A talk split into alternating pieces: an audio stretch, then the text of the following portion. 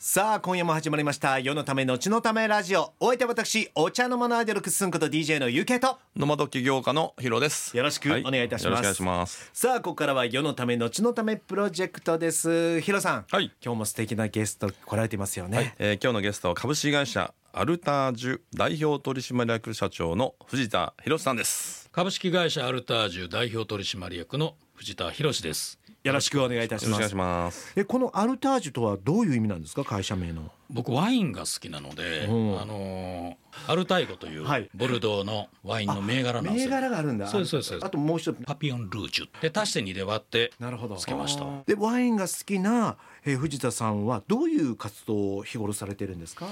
あのー今明石の方でですね、はい。障害児に対しての放課後デイサービスを運営しております、何がきっかけでこういう事業に？ともともと私あの学習塾をやってたんですよね、うん。えー、と二十数年ほど、はいはい。でその中でやっぱり一度で覚えれないとか忘れ物がするとかっていうお子さんどんどん増えてくるなって思ってた中に知り合いの方からこういう放課後等デイサービスがあるのでっていうことでじゃあ今度はあの同じ教育であっても成績上げるっていうような教育じゃなくもっと人間教育の方へ踏み入れようということであの進んでいます。はい。どういう人間教育をされる場なんですか、あの発達障害のお子さんとかうん。おられるじゃないですか、はいはいはい。でその子たちに合わせた、まあ、個々の特性に合わせた療育ですよね。発達障害のお子さんって例えば学年が小学校5年生6年生の子であったても、うん学習能力が例えば小学校2年生とかねなるほどね。ぐらいなので学校でのいわゆる、えー全体授業でやっぱり難しいお子さん。であるいは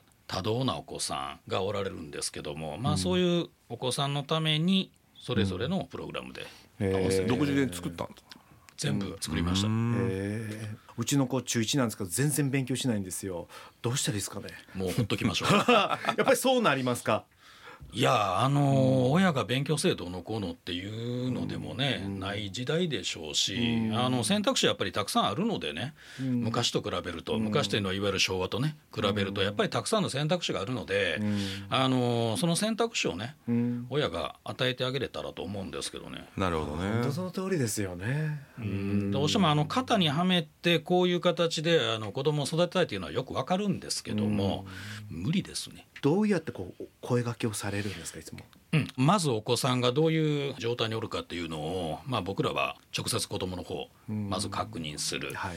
で、まあ、お母さんの方向性どうしたいのか、でそれに合わせて僕らは、うん、お子さんは、えー右に行ってるけどお母さんあの左の方向へ進めようとしてるので一回ちょっとワンクション方向性をお子さんの方へ振ってあげたらどうですかって。うん。うん。で特にあのメンタルが最近ね病んでるお子さん特にまあ不登校引きこもり多いじゃないですか。これなんでなんですかねあの大人がやっぱりそこの今まで通りの形に流そうとするからじゃないですか、うん。学校教育がダメとかそうじゃないですよ、やっぱり時代とともにやっぱりどんどんどんどん変わってきてるのに多様えー性ですね。教育制度がね追いついていってないっていうのがあるんじゃないでしょうかね。本当にそうなってくると本当抜本的に教育システムからどう変えていくかっていう話になりますけどそこまでのやっぱりこういろんなねことを動かさなきゃいけないけどまず自分の目の前からやろうと思うならこうやって放課後デイサービスというものがあるんだなっていうことをまず知ってもらうことも大事ですよね。そうですね、であとうちはまああの途切れない支援ということで、はい。小学校の時だけじゃなく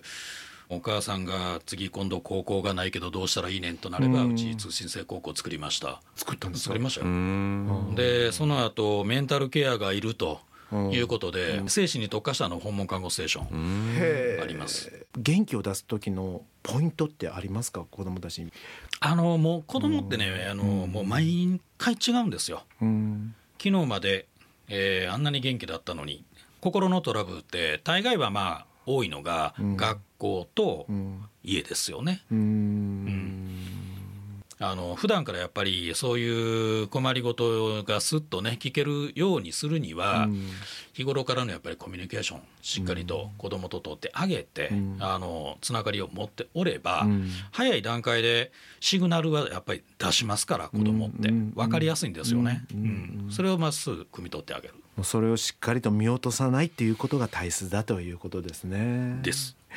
さてそんな藤田さんですが最近力を入れてる取り組みなどはありますか？何個かこう、えー、といろんなとこから、はい。あのーまあ、頼まれ事は試され事で、えーいろいろとこうね出てくるんですけども、まあ、一つはあの西陣織の西陣織、はい。京都の？あそうです、はい、一つは、えーっと問屋の方から、うん、えーこの在庫をなんとかしたい。ほでやっぱりあの着物ってどんどんどんどんね今なかなか着る機会ってう少ないじゃないですか。そうよね減ってますよね。うん、それとあとは問屋が売れないっていうこと自体は、まあ、メーカーが仕事がやっぱりないわけですから、うんそのメーカーさんもじゃあなんとかっていうことで、うん。じゃあそうすると問屋さんの,、まああの在庫に関しては加工するということができるから、まあ、それはその方向でいこうと。なるほど。でメーカーさんの方っていうのは実はあの西陣織アートといういわゆる美術織があるんですけどもでその作品を販売するのにちょっと一緒にやっていこうかなっていうので盛り上げていけれたらと。やっぱり日本の伝統文化であるこの西陣織っていうのがやっぱりもう時代とともにねうん。あの売れなくなればそれはねなくなっていっちゃうのでそれはなんとかね、うん。やっぱりどうしても日本の美術ってあの一回海外出て評価されてもまあ戻ってきてるというのが非常に多いので、うん。まあ、なんとかね海外で十分戦えるだけのクオリティは僕はあると思ってますから、はい。うん。それを広めて日本の伝統文化を。守りたい。うんっていう思いですね、はい二つ目は？二つ目はね、はい。ちょっとあの大きいんですけどももうぜひぜひ。あの二酸化炭素削減のためにあの代替フロンってまあ今ね使われてるじゃないですか、うん。フロンガスをどんどんどんどんね、まあ、減らしていくっていうことで、はい。進めていく中で二酸化炭素の削減、うん。これがやっぱり非常に今後僕らのね子どもたち、はい。その先、うん。まあもっと言うと地球ですよね、うん。が快適な環境でね進んでいける場所になるにはうん。まずこのあのフロンガスを代替フロンを今からこの、えー自然冷媒の炭化水素ガスへ入れ替えていくというはい。事業も、えーちょっと手伝ってると。すごいな。いろいろやってますね幅広く。立ち上げるのが好きなんですねプロデュースが。うん、っていうか、あのー頼まれるのが多いのでうん。じゃあ一緒にやろうかみたいな。なるほどね。ことですね。三つ目は？3つ目がですね殺処分ゼロを目指すと。うん。ワンちゃん猫ちゃん。多いんですか？めちゃめちゃ多いですね。1日40頭ぐらいの、えーペースでそそれはやっぱりなくなるどちら？えー、と今僕が活動っていうのは、あのー園田の方にあのパン屋さんがあるんですよ。尼崎市の尼崎の園田はい。であの神戸市の西区のとこに米粉の焼き菓子の工房があるんですよ、はいはい。でそこの売り上げの一部をあの保護犬保護猫のうん。殺処分に支援させてもらってます、僕もよくあの SNS とか回ってくるんですよ。保護犬のとか。もう見てたらもう愛らしくて可愛くてね。もううちにもあのトイプいるんですけどこの前あの尿道結石でね、うん。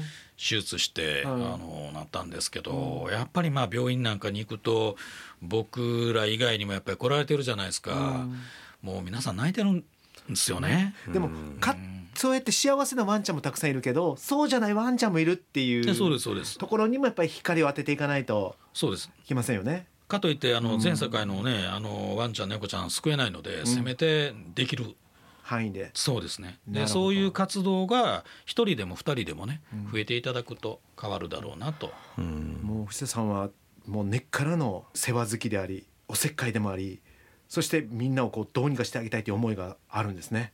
思います、ね思う思う。そうですか。ありがとうございます。いえいえ。もう一回言ってください。もう言えへん。影響を受けた方っていらっしゃるんですか？影響を受けた方ですね、あの僕の中で、はい。えーっとやっぱり斎藤ひとりさんとうん。稲森さんですうね。ん。どうして？うん。あの斎藤さんはやっぱりメンタルですよね、だからあの稲森さんはやっぱり経営学という、はいはいはい。まあ、非常にメンタルも含めて、うん。あのお手本になるというかね、まあ、ただ読んでるだけではあれなのでそれをどうやって活かせるかっていうことなんですけども、難しいですよね。ね。頭でわかるんですけどね、だからまあとにかく行動するしかないと思いながら、真似をするしかないなと思ってねね。まあするんですけどね。まあバネがすることからオリジナルに派生していきますから。そんなお忙しい藤田さんは時間の有効活用の仕方ってあります？基本僕はもう電車大好きですね。ほう。大体小1時間ぐらいかかっちゃうんですよ。うん。もう電車の中で仕事のねうん。